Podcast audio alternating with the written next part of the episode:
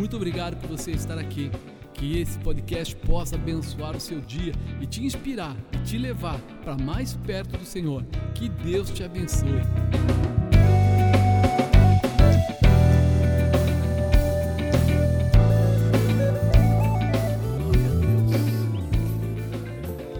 Pensa um pouco, o que é que Deus tem feito por você?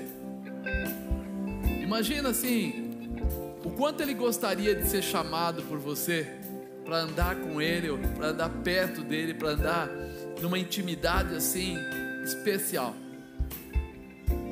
Oh Deus Santo, Deus poderoso, Deus maravilhoso, Deus bendito.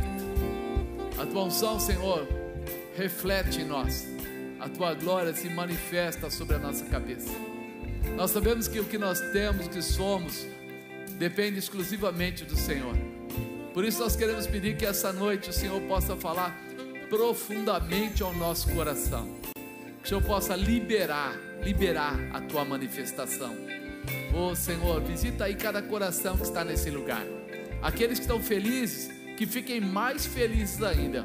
Aqueles que estão em dúvida, com receio, com medo, que talvez amanhã tenham que resolver problemas grandes, que eles possam sentir a força do Cristo vivo na vida deles, para que eles sejam realmente vitoriosos, engrandecendo o teu nome, mas vencendo, indo além dos horizontes, ou seja, debaixo do teu poder, mas vencendo, passando às vezes alguns momentos de dúvida, mas vencendo, porque o Senhor é o Deus da realização, da vitória e da graça. Por isso, Senhor, nós te exaltamos, te glorificamos, te bendizemos e pedimos que esta noite seja um marco, seja uma demarcação de uma grande mudança, de um novo tempo em todas as realizações na vida do teu povo, em nome do Senhor Jesus.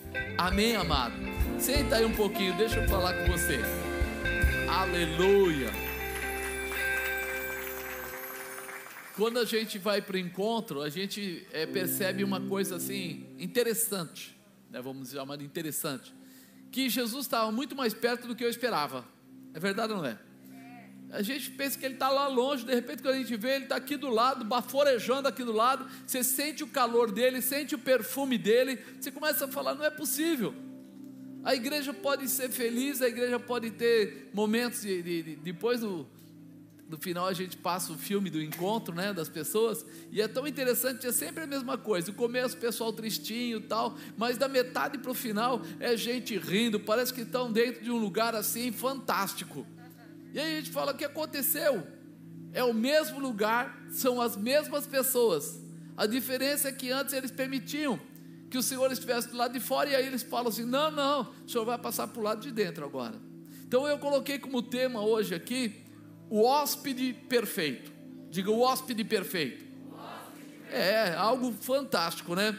Ah, nós começamos a pensar, quando foi estabelecer essa palavra, né?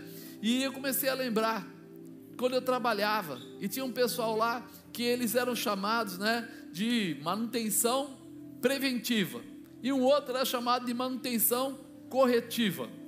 E quando eu comecei a trabalhar, era jovem, eu não entendia. Por que, que tem duas manutenções? Qual é o significado disso? Né? Por que preventiva e corretiva? E aí alguém um dia falou para mim assim, porque eu pensava, gastar dinheiro duas vezes, faz uma vez só, né? Mas ele falou para mim assim: olha, a ação preventiva dispensa a ação corretiva. Ação preventiva ela, ela consegue proteger o suficiente para que a corretiva seja alguma coisa rápida, alguma coisa que não vai acontecer, não vai atrapalhar a produção, não vai atrapalhar crescimento, não vai atrapalhar essas coisas. Porque toda vez que você se prepara previamente para alguma atividade, qualquer que seja ele, ela, né? Além de se prevenir dos erros que possam vir a acontecer, você ainda conhece e reconhece todos os possíveis erros que possam acontecer. Quer dizer o quê? Você já está pensando na estratégia para consertar, você já sabe como lidar para neutralizar aquela situação. E nós, muitas vezes, não entendemos isso na nossa vida. Por que é que Deus deixou a Bíblia para nós? Já pensou que a Terra começou há mais ou menos 5 mil anos atrás? Né? A Terra, eu digo assim, a história da Bíblia ali, 5 mil anos atrás, começou a se falar da história de Abraão, ou melhor ainda de Noé, e coisas do tipo. E aí você fala assim: com tudo isso, nós não, não achamos viável tomar como exemplo. E eu peguei uma, uma frase que colocaram na internet, né? E eu achei muito interessante. Bíblias não são incentivadas nas escolas. As Bíblias não são incentivadas nas, nas escolas, mas são incentivadas nas prisões. Então elas não são incentivadas nas escolas, mas elas são incentivadas nas prisões. Se as crianças tivessem incentivo para lê-las nas escolas, elas poderiam não precisar lê-las na prisão. Não é interessante? Por que, que na escola tem juiz, tem um povo aí todo muito inteligente e diz que não? Mas quando a pessoa está lá na prisão, eles dizem que é necessário, que é importante.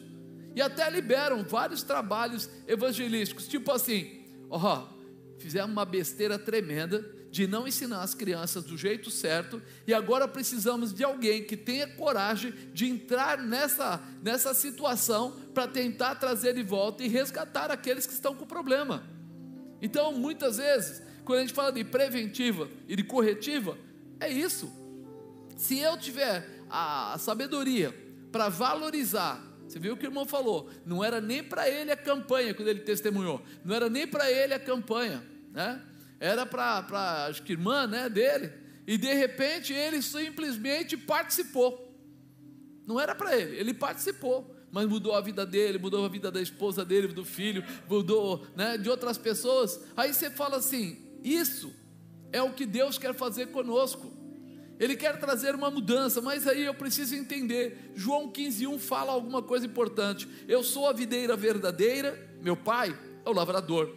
Todo ramo que estando em mim não der fruto, ele o corta, e todo que dá fruto, ele limpa, para que produza mais frutos ainda. Vós, vós ou vocês já estão limpos por causa da palavra que lhes tenho falado. Permaneçam em mim e eu permanecerei em vocês. Como o ramo não pode produzir fruto de si mesmo se não permanecer na videira, assim vocês não podem dar fruto se não permanecerem em mim. Eu sou a videira verdadeira, vocês são os ramos. Quem permanece em mim e eu nele, esse dá muito fruto, porque sem mim vocês não podem fazer nada. Se alguém não permanecer em mim, será lançado fora, a semelhança do ramo, secará e o apanham, lançam no fogo e o queimam. Se não, se permanecerem em mim e as minhas palavras permanecerem em vocês, pedirão o que quiserem e lhes será feito. Presta atenção: se permanecerem em mim e as minhas palavras permanecerem em vocês, pedirão o que quiserem e lhes será feito. Quando vai ser feito, meu irmão?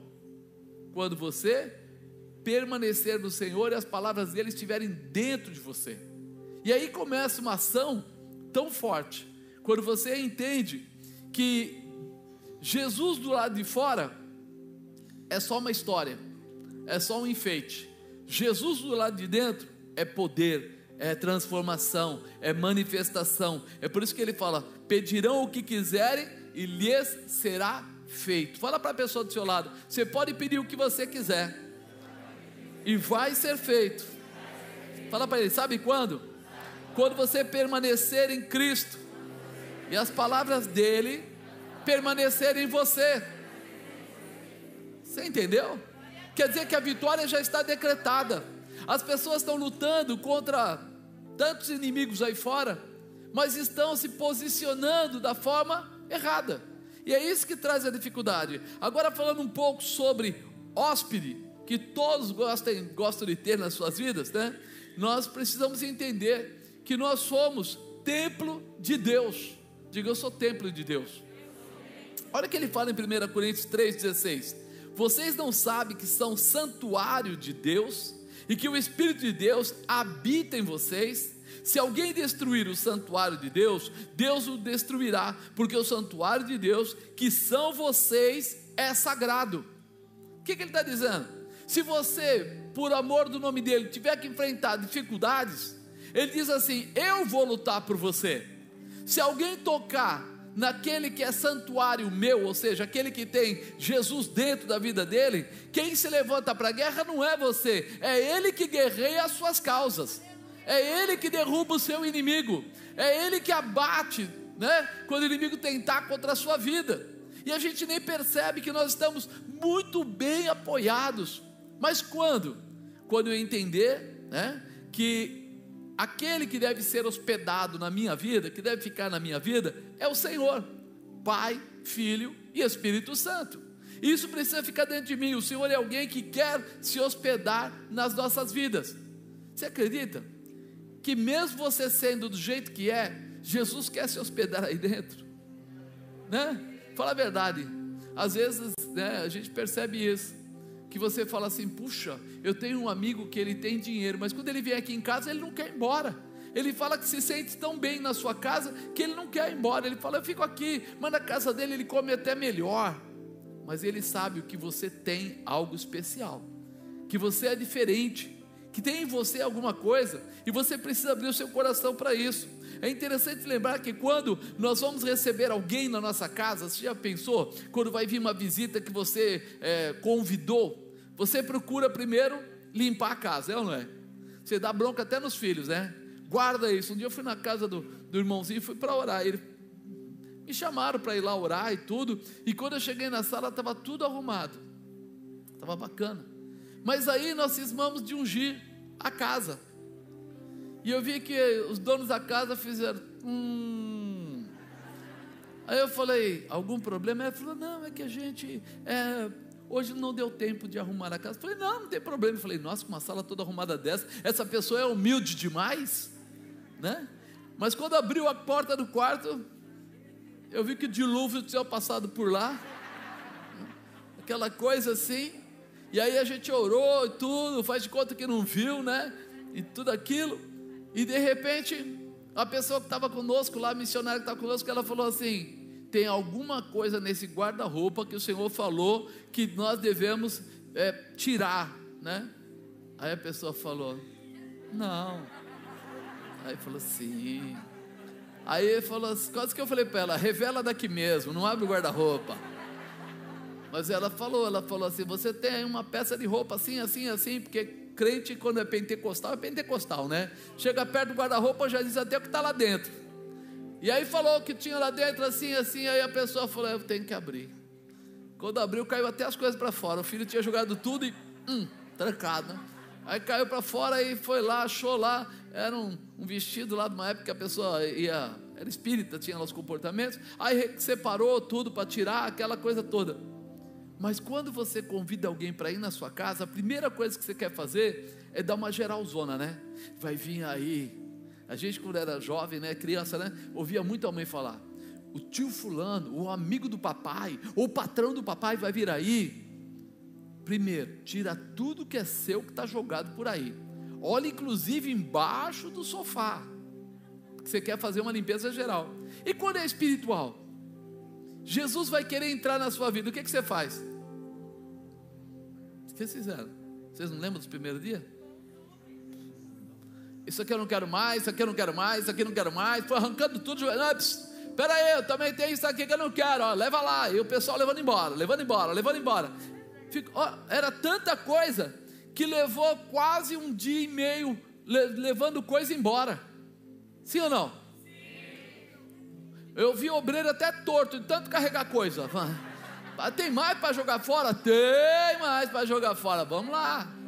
E assim é que o Senhor pede para nós fazermos, abrir espaço para Ele entrar, para Ele ficar, colocar as coisas no seu devido lugar, né? Começar a trazer de volta aquilo que está bagunçado, colocar nos lugares. Compramos mantimentos para atender aos desejos do hóspede querido. Aquele hóspede que você gosta tanto, você fala, não, ele toma Coca-Cola zero. Você vai comprar Coca-Cola zero, você, de repente você vai aparecer lá com a tubaína e ele não vai achar legal. Você quer satisfazê-lo. Você quer realmente começar a orar, buscar, receber poder, entrar numa dimensão diferente. Nós combinamos com todos que residem no local para tomar cuidado para não constranger o hóspede, né? Filho, Quando o papai estiver falando, você espera. É assim? Ah, mas vai vir uma amiga aí. Olha, a hora sua amiga vier, você pega ela, leva lá, senta com ela no quarto e fica no silêncio. Não atrapalha, não constrange né, o hóspede que está chegando. E nós nem percebemos. Quantas vezes nós abrimos mão da nossa oração? Quantas vezes a gente fala assim, agora eu vou para o meu quarto de guerra, aí põe até papelzinho na parede, mas quando toca o celular ou faz um plim no celular, você. Só está ela dentro do quarto, né? Só está sozinha, mas ela tem que olhar assim de lado. Por que, que ela faz isso ou ele faz isso? Porque ele sabe que ele está quebrando ali um momento que era de intimidade com o hóspede. Então pensa um pouquinho, quantas coisas a gente precisa mudar, procurar ali para casa, colocar as coisas no seu devido lugar, comprar os mandimentos para atender os desejos do hóspede, combinamos de não atrapalhar quando o hóspede estiver falando, quando as coisas estiverem acontecendo. Isso é muito importante. Imaginemos agora, né? Você hospedando esse próprio Deus, ele entrando na sua vida. As coisas têm uma tendência de mudança, sim ou não? Para pior ou para melhor? Para melhor. Ainda que pareça estranho, para melhor. Ainda que muitas vezes traga alguns momentos de conflito, né? Que as pessoas tenham alguns constrangimentos, porque a gente foi criado de uma maneira e tem uma mudança para acontecer. Tudo isso parece estranho, mas no final é perfeito. É nisso que ele muda a nossa vida. Não existe maior privilégio do que hospedar o próprio Deus. Tem gente que acha que é um privilégio se vier o chefe da empresa, um privilégio se vier o pastor, um privilégio se vier alguém aí, um amigo que tenha uma boa grana, um cara que vem com carrão, um privilégio. Mas amado, não existe privilégio maior do que hospedar o próprio Deus, que é o Senhor de todas as coisas. Né? Às vezes você fala, não, mas aquele ah, é diretor na Vox, pode me arrumar um emprego lá. Mas quando você falar para ele assim, eu quero um emprego na Toyota, ele fala o que para você? Eu sou da Vox, não sou da Toyota. Mas quando você fala de Deus, Ele é o que? Todo-Poderoso, Criador do céu e da terra, dono do ouro e da prata, Ele pode todas as coisas e a Ele nada pode ser impedido. Então, quando eu atendo um diretor da empresa, não é nada perto de quando o Senhor vem para a minha vida, o Deus Todo-Poderoso vem para a minha vida. Por isso que nós temos que honrá-lo. Não existe maior responsabilidade do que hospedar o próprio Deus, sabia? Hospedar Ele é uma responsabilidade. Nós olhamos e falamos, Ele é extremamente poderoso, Ele é muito bom, Ele é impressionante nos seus comportamentos. É, Ele é maravilhoso em tudo que faz, Ele é poderoso, mas é gentil. É poderoso, mas é gentil. Ele é agressivo, mas é sutil. Ele confronta você, mas Ele te ajuda. Né? A palavra diz isso. Ele te esforça, mas Ele te ajuda. Então ele não deixa você sozinho no momento. Ele é perfeito, mas ele perdoa as nossas imperfeições. Jesus veio para os que estavam salvos ou veio para os que estavam perdidos? Ele é perfeito, mas ele olha para suas imperfeições e releva. Ele perdoa. Então nós começamos a, a, imaginar a presença de Deus, hospedar Ele na nossa vida, a mudança que acontece e que precisa ser, vamos dizer assim, valorizada. Diga, valorizada. Quando a pessoa diz, eu recebi Jesus como meu Senhor e Salvador, talvez ele fale assim: ah, só isso, só isso. Se viesse o presidente da república na sua casa, não era 10% do que ter recebido Jesus. Você sabe como é que é chamado um pastor, um evangelista, um presbítero? Ministro.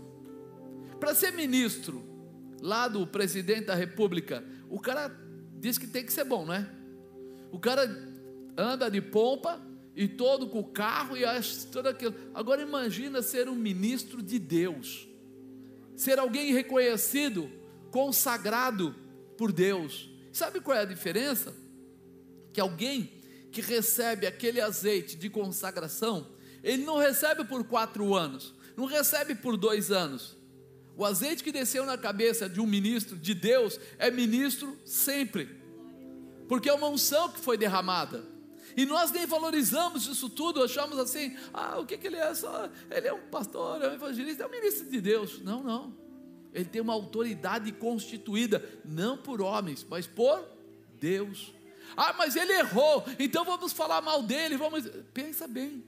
Ele não foi constituído por, por aquele, sei lá, presidente ou aquele. Quem constituiu ele? Não, não, não. Foi Deus. Se há um azeite se derramou sobre a cabeça dele, é porque Deus tem uma obra através da vida dele. E o melhor que eu tenho para te contar, essa vontade, esse desejo de colocar o azeite na sua cabeça é de Deus. Ele quer levantar você como autoridade, quer colocar você dentro de uma plataforma espiritual poderosa de realização. Ele quer que você cresça, se fortaleça, seja preparado para fazer coisas tremendas aonde você chegar. Tem pessoas que foram levantadas para pregar para multidões, tem pessoas que são levantadas para pregar para uma pessoa. Uma pessoa. E aí você fala, que loucura, pois é, mas para Deus é a mesma importância. Quem vai falar com um milhão, quem vai falar com um, porque para Ele uma vida vale mais que o mundo inteiro. Isso faz a diferença. Quando você começa a entender o quanto é importante hospedar a esse Deus maravilhoso na nossa vida. Ele é aquele cara que quer fazer coisas tremendas. Nós precisamos tirar as dúvidas da nossa vida, tirar o medo da nossa vida. Nós precisamos é reconhecer, diga reconhecer, quem é Deus, porque aí hospedá-lo vai ser diferente. Você vai agradecer todo dia. Obrigado, Senhor. Obrigado porque o Senhor está na minha vida. Obrigado porque o Senhor abriu essa porta para mim passar. Obrigado pela salvação. Obrigado porque quem aqui já recebeu algum milagre, alguma coisa de Deus faz assim, ó. Você já pensou? Você pensa que ele tem só um milagre para dar? Na Bíblia diz que tem mais de 8.300 promessas para cada um de nós. Quantas você já recebeu? Está faltando? Então corre e pega, meu irmão, porque tem muita coisa de Deus para você em todas as áreas da sua vida. Familiar, sentimental, financeira, espiritual, ministerial, eh, seja lá o que você quiser. E nós estamos perdidos, dizendo, não sei, eu recebi né, esse, esse, Jesus da minha vida, mas sabe, ele é um hóspede que eu não sei, às vezes, às vezes eu falo, hóspede, dá para você esperar no outro quarto, que o que eu tenho para fazer, hum, você não gosta. Se já não aconteceu isso com você? Se hospedar alguém em casa, ele vir para ficar dois dias e ficar uma semana? E aí? Como é que ficou? Você ficou bem? Fala a verdade, irmão. Você estava com a vassoura atrás da porta, fazendo até simpatia para se livrar do problema. Nos primeiros dias você falava: Ah, como é bom ter você aqui. O que você quer comer? Não sei o que, não sei o que. Mas depois de uns dias você estava lá dizendo assim: Rapaz, de novo. Não, se quiser, pega lá. Não vou fazer mais não. Amado, nós precisamos entender que Deus tem coisas tremendas para nós, porque Ele não vem na sua vida para começar a por causar problema, Ele vem para resolver problemas. Quando Jesus Cristo entra na sua vida, né, Ele começa a te dar autoridade tudo que pedires ao meu Pai em meu nome, Ele vou-lo fará, para que o Pai seja glorificado no Filho. Ele não veio para tirar coisas, ele não veio para comer lá da sua comida e tirar o seu tempo. Ele veio para acrescentar a você sabedoria, graça, poder, autoridade, determinação, realização. Por isso que ele é um hóspede muito importante. A, a ideia de hospedar Deus pode parecer estranha, né? Porque Deus é o criador de todas as. Ele criou você também, sabia? É, porque a Bíblia diz que quando nós somos formados, a primeira coisa que acontece na germinação lá do né, o óvulo, espermatozoide, aquela coisa toda, é o que? O espírito, o fôlego de vida já está lá. Já está naquela. Você, para ver, tem que pôr ultrassom, para ver, tem que colocar uma porção de equipamentos, porém, o espírito já está lá. E é nisso que nós precisamos entender que a presença de Deus é a primeira coisa que acontece na vida de um ser humano. A primeira coisa, quando ligou, é como se apertasse o botão do interruptor. Quando você aperta na sua casa aquele botãozinho para ligar a lâmpada, quantos segundos leva para acender a lâmpada? Você já contou alguma vez? Não vai conseguir, porque não leva nenhum segundo. É alguns centésimos. Você tocou aqui, ela pá, acende lá. concebeu aqui, o Espírito já está nele. E essa manifestação é a que a gente não entende. Que a primeira parte da formação do ser humano é a presença de Deus. Se é a presença de Deus, eu preciso entender que Ele, meu espírito, clama pelo Deus Todo-Poderoso. Ele pede pela presença do Pai. E eu não entendo, eu acabo não me permitindo isso. Eu acabo acostumando com a amiga, com a prima, com a tia, com a avó, com a mãe, com não sei quem, e esqueço que tem algo que aconteceu na minha vida, né? Na origem, na base, está comigo todos os dias, e diz que o Espírito Santo estará comigo até a consumação. Os amigos podem morrer, os parentes podem morrer, mas ele diz que não vai me abandonar. A palavra de Deus diz isso. Fala, ainda que a sua mãe te abandonasse, né? diz que o Senhor jamais te abandonaria, porque Ele traz o teu nome marcado na palma da sua mão. O que aconteceu na palma lá da mão? Ele disse que foi crucificado. Ele trouxe a sua salvação. Ele tem nas mãos o preço da sua vida. Ele pagou para que você tivesse a condição de ter essa vida. Então é muito importante a gente começar a pensar um pouco Vamos dizer assim, poxa, mas se Deus pode todas as coisas, por que Ele tem que pedir licença para entrar na minha vida? Por que Ele tem que esperar eu convidá-lo para entrar na minha vida? Quem criou o céu e a terra? Quem criou o homem? Mas quando fala lá em Gênesis que ele disse o quê? Para que o homem dominasse sobre a terra. Então ele pegou a terra e deu para o homem falou assim: ó, você vai ficar aqui, domina sobre a terra, faz o que você tiver que fazer está na sua mão. E o homem, naquele momento, passou a ter o privilégio da liberdade de escolher o que fazer. Adão e Eva escolheram o que fazer, e por isso foram tirados de dentro do Éden. E até hoje é assim que funciona. Nós temos liberdade de fazer. Por isso ele não invade a sua vida, porque ele deu a você a liberdade. Mas ele espera que você reconheça e diga para ele o quê? Vem para cá. Quero que o Senhor venha se hospedar na minha vida, que o Senhor venha ficar comigo. É mais ou menos assim: eu, eu, de repente eu tenho uma casa, e essa casa é minha e eu alugo para você. Chego lá, vou alugar para você a casa. Quer alugar minha casa? Quer? Então, vou alugar para ela a minha casa. Aí eu alugo para ela, dou a chave, faço lá aqueles papéis lá que precisa fazer, e aí ela fala assim: bom, agora a casa pode ser do apóstolo, mas está sobre meu domínio. Por quê? Porque eu aluguei para ela, ela tem. Eu posso ir lá e entrar a que eu quiser? Por quê? É minha. Não, eu entreguei para ela. Eu passei, eu transferi a responsabilidade para ela. Agora eu só entro lá se ela me convidar. Falar, se ela me convidar. E se ela não convidar? Eu não posso entrar. Eu não tenho essa liberdade. Ah, eu vou lá porque eu conheço ela, é uma menina super 10, nota mil. Então eu vou chegar lá, dá licença, estou entrando, abro a geladeira, pego lá o iogurte, tomo lá o iogurte, depois pego um ovo lá, vou fritar um ovo. Peraí. Ela vai falar: Ei, essa casa está sob minha responsabilidade. Então eu vou lá, sento bonitinho espero ser atendido. Ah, posso até falar, tô com uma fome, tem um ovo aí, um negócio aí tem. Se ela falar, tem, eu como e tudo, mas se ela falar, não, não tem, acabou minha história. Deus olha para você e diz: fui eu que criei, fui eu que construí, mas eu dei para ele a liberdade de escolher. E é ele que tem liberdade de dizer agora: Ô oh Deus, o senhor quer passar para o lado de dentro? O senhor quer ser, ser meu hóspede especial? O Senhor quer conviver comigo, sou eu que tenho a liberdade de escolher. Já não é uma imposição, porque eu sou dono. Ele sabe que ele é dono. Ele sabe que ele pode todas as coisas. A gente sabe que um dia Jesus vai voltar a esta terra para levar o seu povo. A gente sabe disso. Porém, ele não vai tomar nenhuma atitude se você não permitir. Ele quer participar, mas ele quer que você permita. Deus não viola protocolos, princípios.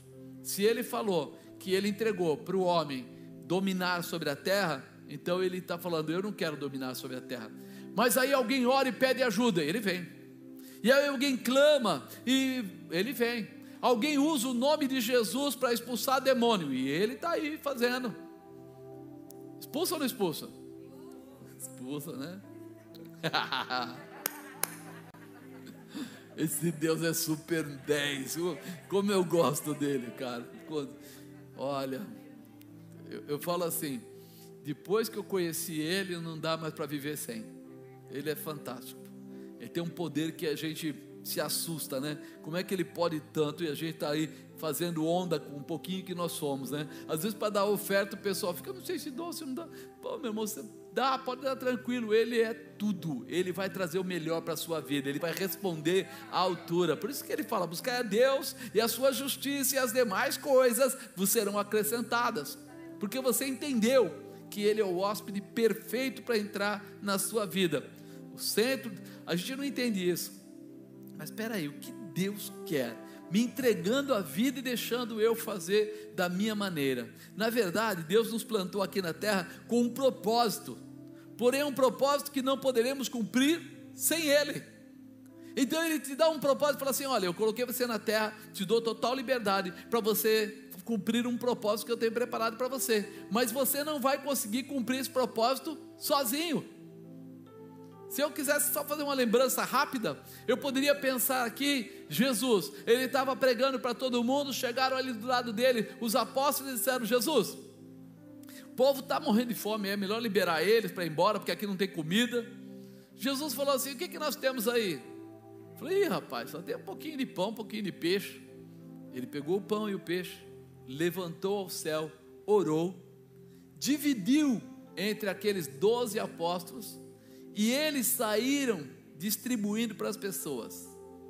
Mais de 5 mil homens comeram, fora mulheres e crianças. E quando termina tudo, sobra 12 cestos cheios. Que lógica é essa, irmão? Esse é o repartir de Deus. Quando você entende isso, você começa a pensar: Ele tem o todo, mas Ele gosta de compartilhar. Ele tem tudo, mas ele gosta de distribuir. Quando você tem um pão daquele lá na sua mão, você ia comer e ia ficar com fome. Mas quando você deixa ele se hospedar, aí as coisas mudam. Os apóstolos queriam mandar o pessoal embora. Ele faz o contrário. Ele inverte a situação. Ele chama o que? Deus. Ele ora para Deus. Como ele tem Deus entronizado nele, o pai e o filho são ligados, o que acontece? Há uma multiplicação, quanto mais repartia, mais ele entregava, mais tinha para entregar, mais ele conseguia alimentar todas as pessoas. Se a gente entender isso, você vai falar assim: por que é que eu vou esperar? Por que é que eu não convido logo Jesus para participar comigo? Por que é que eu não hospedo ele na minha vida definitivamente? Sem ter dúvidas. Porque na cabeça dos apóstolos, quando eles viram a dificuldade, o que, que eles pensaram logo? Vamos nos livrar da dificuldade. Mas na cabeça de Jesus Cristo, ele fala assim: se eu tenho uma dificuldade, Deus é capaz e poderoso de me ajudar e resolver a dificuldade. E hoje nós estávamos até agora, muitas pessoas, tentando resolver as suas dificuldades por conta própria. Mas agora Jesus está querendo entrar aí e se hospedar e tomar posse mesmo e ajudar você a vencer todas as suas dificuldades. João 15, 4 fala assim: Está em mim e eu em vós. Como a vara de si mesma não pode dar fruto se não estiver na videira, assim também vós, se não estiveres em mim. Ó, eu vou falar, repete comigo, fala assim: Está em mim e eu em vós como a vara de si mesma não pode dar fruto se não estiver na videira, assim também vós, se não estiver em mim. Você consegue entender que sozinho a gente não consegue? Mas se a gente estiver nele, a gente vai dar muito fruto, a gente vai realizar muitas coisas, a gente vai vencer muitas situações. Nós precisamos mudar essa questão. A salvação, a libertação e a comunhão estão no centro da vontade de Deus. E o desejo de Jesus por parceria está no centro dessa questão. Ele está aberto a usar e a ter uma reação junto de cada um de nós para isso. Por isso Jesus deixa né, ser convidado a se hospedar no seu coração. Você chama e ele vem. Você clama e ele vem. Mas tem horas que pode ver, as pessoas não mereciam. Tiveram, sei lá, 30, 40, 50 anos no erro. Mas quando fala que quer Jesus, o que, que ele faz? Já está na porta. Eu cheguei. E ele já está disponível. Por quê? Porque o amor dele é tão grande que ele não olha para os teus defeitos, seus problemas. Ele apenas entende que há uma coisa fantástica se hospedar na sua vida. Quem gostaria de ter Jesus no seu coração se hospedando? Você percebe isso, como é forte, né? É, quando a gente começa a pensar o que ele pode fazer, né? Sobre essa, essa, essa ligação, essa comunhão, a gente começa a entender que ele anseia muito por companheirismo, comunhão. Fala a verdade, irmãos. Quando a gente tem um amigo que é muito legal com a gente, a gente quer conversar com ele muitas vezes. Se for um amigo tão grande, né, para uma mulher, um amigo, um amigo tão grande, ela quer casar com ele. Se for para um homem, uma amiga tão grande, acaba querendo casar, porque fica tão ligado. Por isso a gente sempre fala, né? Na Bíblia fala de, de da igreja como a noiva e Jesus como noivo, porque é uma união. Ele não quer um relacionamento de passagem. Ele quer mostrar, viver, acompanhar. Ele quer suprir, abençoar. Isso precisa entrar no nosso coração. Isso precisa realmente ficar firmemente colocado para que a gente possa entender. Quando a gente começa a pensar nisso, a gente começa a ver a possibilidade, né? Qual a responsabilidade da pessoa em proteger a presença de Deus no seu próprio coração? O que, que ela está fazendo? Muitas vezes as pessoas não têm a visão de que é Deus que está no coração dele. Ele pensa que é um daqueles amigos chatos que só vieram para tirar proveito. Ele pensa que é uma pessoa que às vezes vale a pena, às vezes não vale a pena. Mas quando ele entende quem é Deus, ele não vai abrir mão. Ele não vai, sabe, vai vir a dificuldade? Vai. Vai vir os problemas? Virão. Mas ele não vai voltar atrás. Eu posso citar isso usando a vida do, do próprio José. Quando a gente fala de José, o que, que a gente vê em José? Ele teve dificuldades? Você se lembra? Ele foi perseguido pelos irmãos, ele apanhou dos irmãos, ele foi vendido como escravo pelos irmãos, ele foi perseguido pela mulher de Potifar, acabou preso, é, não tendo violentado, mas foi preso como se tivesse violentado a mulher dele, esquecido até pelo copeiro que estava lá na cadeia no final e tinha que trazer ali, falou: Olha, eu estou com um problema, ora por mim, ele orou, revelou o sonho e tal. Ele falou: quando estiver lá perto do, do farol, não esquece de mim. Ele falou: não, dois anos depois ele tinha esquecido. Amados, a gente lê as, as páginas da Bíblia e como parece assim, virou uma, virou duas, virou três, mas às vezes, quando você vai ver o tempo dessa virada, por exemplo, o tempo que José sofreu, 16 anos. Já pensou você sofrer 16 anos? Você ser maltratado pelos irmãos, depois você foi lá levado como escravo. Isso foi passando um ano, dois, três, quatro, cinco, seis, sete. Aí na cadeia ele encontra, revela aquele homem, pensa, agora ele vai chegar no, no, no faraó e vai contar. Passa mais dois anos. E às vezes a gente não entende. Como pode Deus estar é, se hospedando ou hospedado dentro de mim e eu ter dificuldade? Amado, você não conhece o projeto de Deus. O projeto dele é muito maior do que o seu.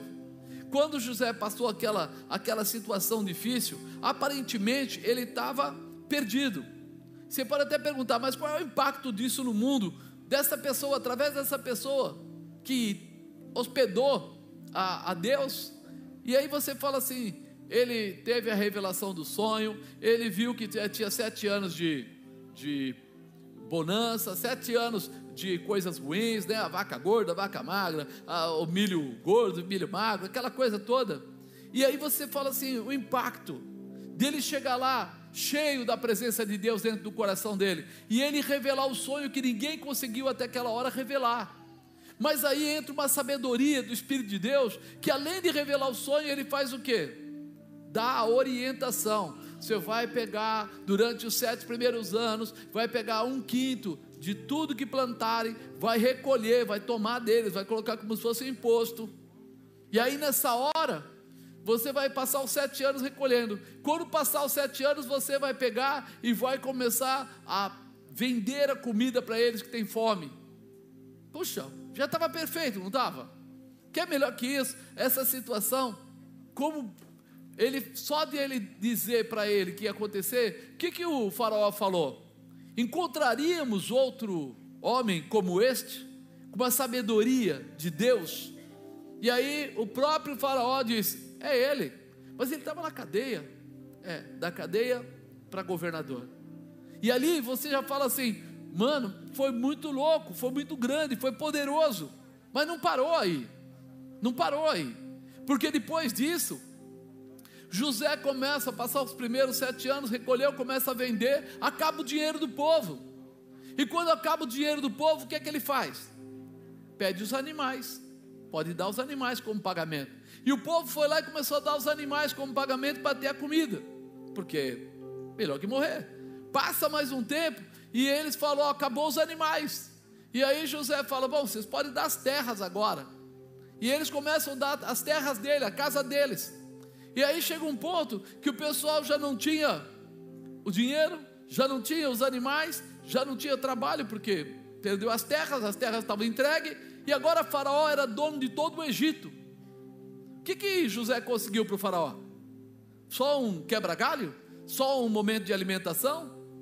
Ou deu a maior riqueza, porque todo o reino agora era de posse de Faraó. Aí ele vai lá e pergunta: Bom, o Faraó falou assim: legal, eu fiquei dono de tudo, tudo é meu. Porém, tem um problema. O que, que eu faço agora? Sendo dono de todas as terras, o pessoal vai ter que morar na terra etc. Falou: agora o senhor inverte. A partir de agora, eles vão produzir nas terras, o senhor devolve a terra para eles, como, vamos dizer assim, locada, emprestada. Eles vão produzir tudo que eles produzirem na terra, 25%, ou seja, é, um quarto, volta para o senhor e ele passa a ter agora um imposto, uma condição de o um reino é, voltar para ele. Todo mundo que plantasse, todo mundo que colhesse, todo mundo que é, criasse animal tinha que dar para o faraó, né? Uma condição diferenciada. José foi usado por Deus, mas não foi usado por Deus só para dar uma revelação do sonho. Também não foi usado por Deus só para estruturar a maneira de ficarem vivos, foi estruturado e deu o que? Prosperidade e realização. Isso nós precisamos entender. A presença de Deus em nós não traz um momento, traz uma vida. É uma mudança que vai acontecer. Ah, mas não teve problema? Muitos problemas, muitas situações, mas em todas elas ele conseguiu vencer. Como as formas e a natureza de Deus são reveladas nesse nessa manifestação, nesse encontro, nessa realização de Deus dentro de você. Quando é, a situação era para a morte, você lembra? O, o, o, pai deles, os irmãos dele, ele, eles ficaram lá nas terras longe e parecia assim: José morreu e a família está bem. Vem a fome, José no Egito agora governador e a família ficando sem comida. E agora o que acontece? O que era um desejo de morte, que aqueles irmãos queriam matá-lo, agora eles voltam dependendo de José, e José, por ter Deus no coração deles, tinha amor o suficiente, paz o suficiente para fazer o que? Tirar a morte e colocar a vida. Traz o pai e alimenta todo mundo, e toda a família passa a depender dele. Olha, se você começar a prestar atenção, quanto é bom quando Deus entra na sua vida, Ele não abençoa só você, Ele abençoa você, abençoa quem trabalha com você, abençoa quem depende de você, abençoa os seus familiares. Todo aquele povo passou a ter bênçãos, porque Deus estava dentro de José, estava hospedado no coração de José. Por isso a visão aqui não era mais José, era a visão de Deus. Né? É muito importante a gente entender isso. José hospedou a Deus em sua vida, por isso nós podemos ver toda essa realização e vitória. Se disponibilize, pense um pouquinho, fala: eu quero a partir de hoje hospedar Deus na minha vida.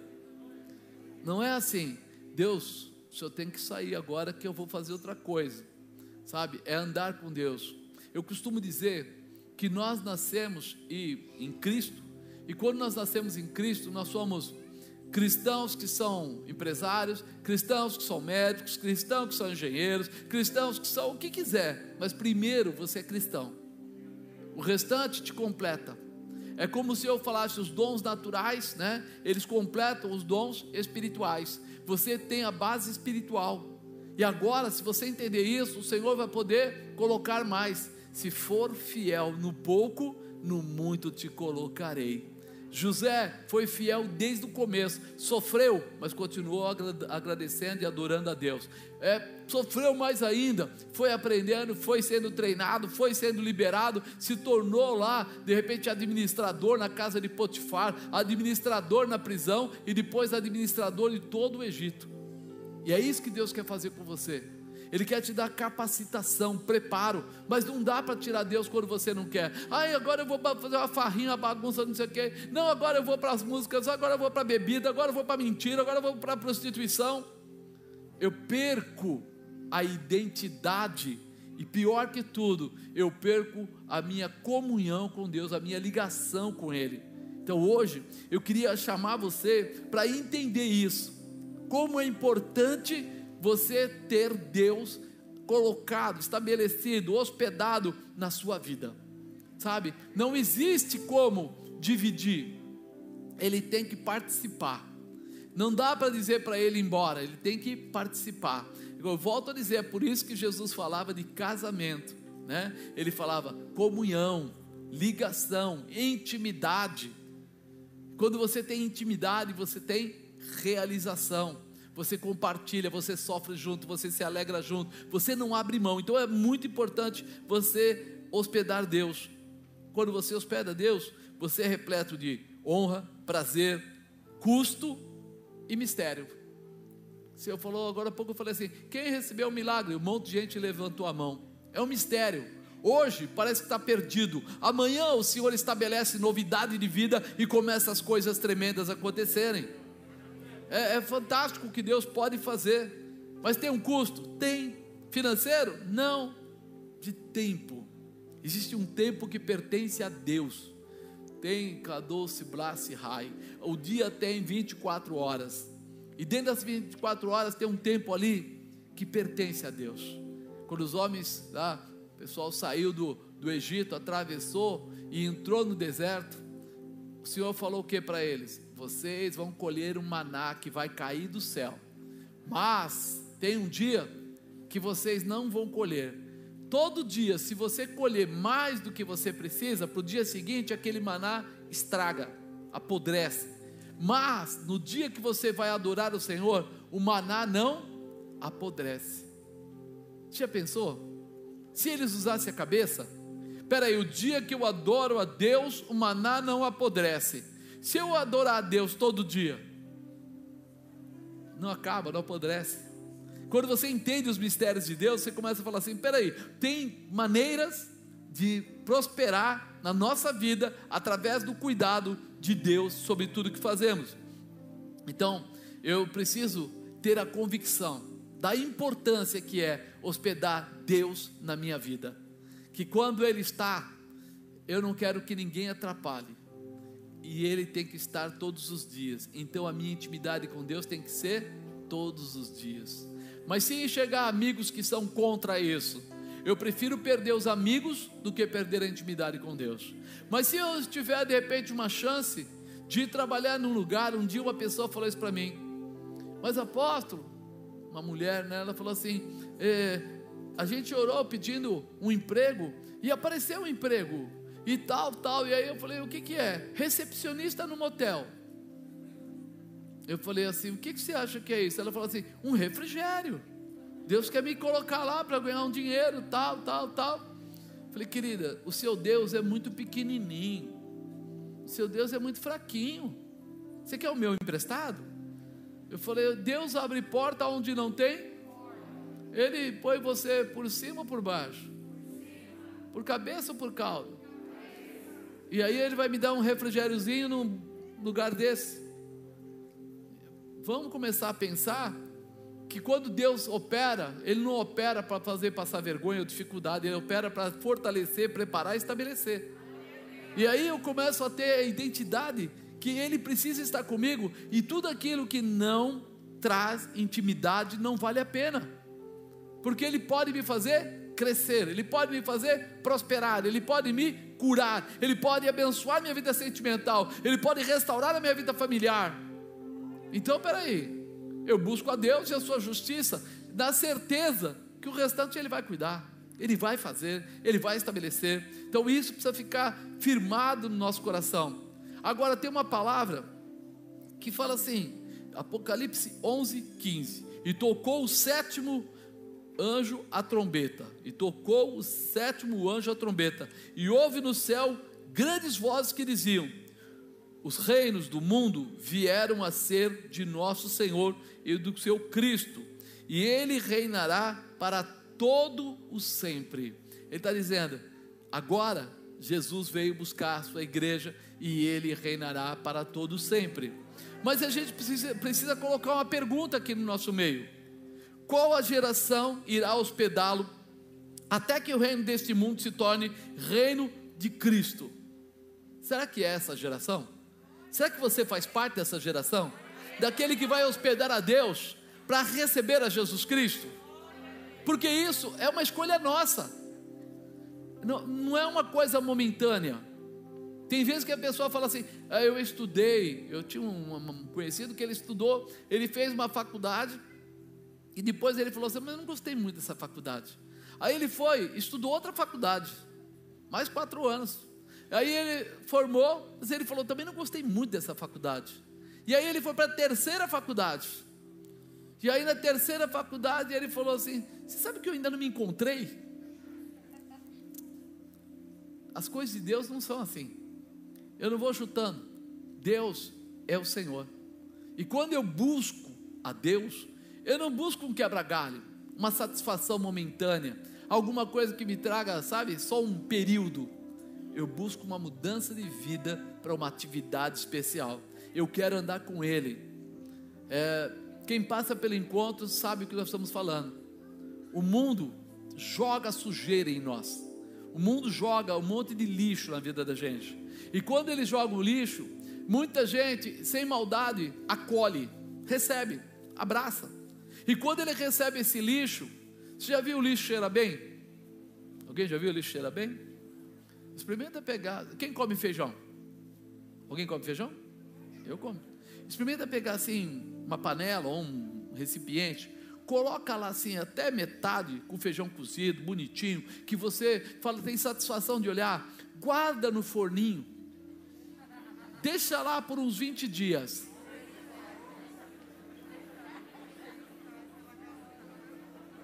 É ruim? O cheiro mata. Eu sei porque nós fizemos isso por engano uma vez. Fomos para a praia, deixamos no forninho da, da, do, do fogão lá.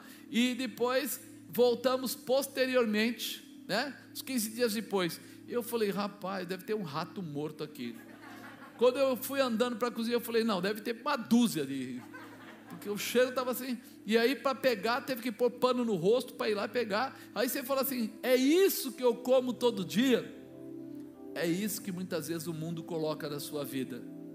Quantas mentiras, quantos enganos, quantas coisas são lançadas. E a gente, sem maldade, abraça. Porque no começo parecia bom, mas ao longo do tempo foi fedendo. E aí você fala, e agora, como é que eu me livro dessa situação? Tem que ter muita coragem para dizer, está errado, preciso mudar. Eu lembro, a gente tirou do pote, mas o pote não tirava o cheiro. Tipo, ficava, eu falei para a senhora dona Bispa, o único jeito que existe aqui Bye bye, pote. Fui lá no lixo, joguei pote. Não, você não vai jogar meu pote fora. Vai, vai. Vai o pote, o feijão e tudo. Para quê? Para resolver o problema. Às vezes nós temos que tomar atitudes que elas são, parece meio loucas, é, sabe, mexe com os sentimentos da gente. Mas tudo isso traz um relacionamento poderoso com Deus. Por isso, esse momento é tão especial que você consiga entender o quanto é importante você chamar Jesus para dentro de você. Você jogar fora o que não presta. E se de repente por algum motivo, algum engano, você falou para Jesus sair ou de fininho, você saiu de perto dele, né? Você saiu de perto dele, porque a gente às vezes faz isso para poder assistir uma televisão, assistir um canal, assistir um filme. A gente faz isso para poder entrar em certos jogos, né? Para fazer coisas erradas. A gente faz isso. E a gente nem percebe que a gente falou para Jesus: fica aqui só um pouquinho que eu já vou ali no quarto, eu já volto. Aí vai e não volta mais. Aí ele fala assim: não, mas sabe o que é? Porque o mundo hoje é diferente. Sabe o que é? É porque o sistema, é porque esquece. Deus ainda é Deus, o mundo ainda é o mundo, e nós podemos ser cheios da presença do Senhor